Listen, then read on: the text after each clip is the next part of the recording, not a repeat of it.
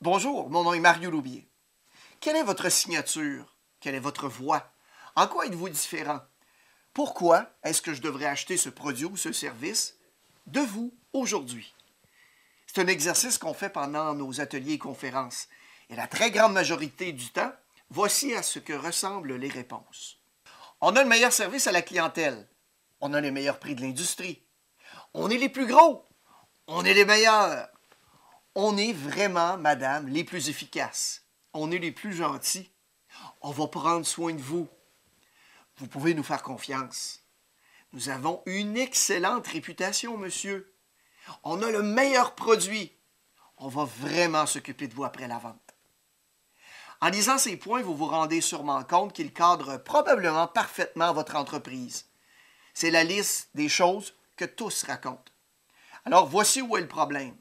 Je me suis présenté chez d'autres établissements comme le vôtre avec la même question et devinez ce qu'ils m'ont répondu. Toujours la même chose. Ils m'ont dit qu'ils avaient un établissement fantastique, un personnel merveilleux et attentionné, un très bon produit, que tout était parfait, que tout était excellent, qu'ils étaient impliqués dans la communauté parce qu'ils donnent un bon service après-vente, parce qu'ils donnent un excellent produit, parce que, parce que, parce que, parce que. Savez-vous quoi? Ils sont tous pareils. Il n'y a aucune différence.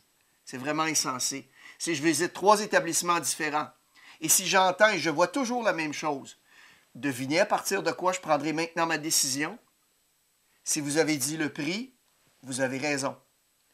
Je le fais le faire parce que je perçois aucune valeur d'un représentant ou d'un commerce à l'autre. Tous racontent la même chose. La plupart des entreprises et des individus se définissent dans la façon qu'ils ont de faire des affaires à travers les quatre P. Le prix, le produit, les personnes et les processus. Vous vous définissez par un ou un ensemble de ces quatre éléments. regardons chacun des points et examinons ensemble sur lesquels on a du contrôle. Parlons d'abord du prix.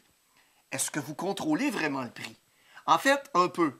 Cependant, c'est rare que les gens vont se présenter en courant chez vous en disant Venez voir, grande hausse de prix vous pouvez contrôler le prix la plupart du temps en le baissant.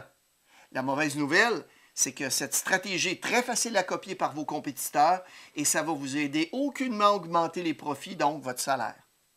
Donc, vous ne contrôlez pas nécessairement grand-chose par rapport au prix. Deuxièmement, le produit. Encore là, est-ce que vous contrôlez le produit? Contrôlez-vous la façon dont l'article est composé, ce qu'il y a à l'intérieur de la boîte, la couverture de la police d'assurance? Contrôlez-vous la façon de fabrication, les items du programme ou le taux d'intérêt hypothécaire? Encore là, très peu de contrôle. Une fois que vous en connaissez les caractéristiques et les avantages, qu'est-ce qui reste pour faire la différence? Dire que vous êtes les meilleurs? Laissez-moi rire.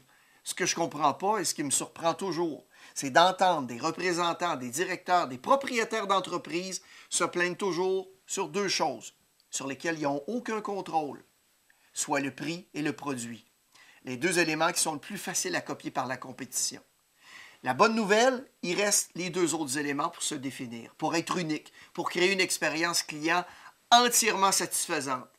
C'est le chemin le plus laborieux, le plus difficile à mettre en place, mais c'est aussi le chemin le plus rentable, le plus profitable et aussi le plus difficile à copier de la part de vos compétiteurs. Pensez aux façons de faire les choses. En quoi vos façons de faire sont-elles si uniques ou si différentes qui m'inciteraient à donner un dollar de plus pour faire affaire avec vous? La perception de la valeur se définit par, en grande partie par les personnes et les processus. Pouvez-vous influencer les personnes? Est-ce que vous contrôlez votre attitude? Pouvez-vous influencer l'attitude de vos collègues de travail? Je pense que oui. Assurément, vous pouvez aussi faire la même chose avec vos façons de créer une expérience unique pour vos clients. Rappelez-vous qu'à produit et prix presque égaux, ce qui représente la majorité des clients, ceux et celles qui sont tournés vers les personnes et les processus, les façons de faire, vont toujours apporter la victoire. Lors de votre prochaine réunion, posez simplement la question à vos collègues, qu'est-ce qu'on pourrait faire pour améliorer l'expérience client? Ou une meilleure question encore, qu'est-ce qu'on pourrait faire pour créer notre signature?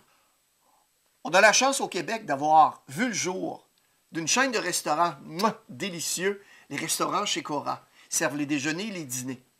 Aujourd'hui, on retrouve pour les déjeuners et dîners plusieurs compétiteurs. Sans rien vouloir enlever à tous ces commerces qui essaient de faire leur mieux, j'en suis certain, Je me demande en quoi ils se distinguent aujourd'hui du point de vue de l'expérience client. Étant un fervent amateur des déjeuners, ils ont à peu près tous le même service rapide, la même qualité d'aliments, un bon rapport qualité-prix, le paiement de la facture et le petit bonbon ou le sucre à la crème lorsqu'on quitte. Alors, qu'est-ce qui pourrait créer leur signature? Il faudrait vraiment y réfléchir parce que les consommateurs d'aujourd'hui vont toujours être prêts à payer un peu plus pour quelque chose de différent. Bon succès et bonne vente.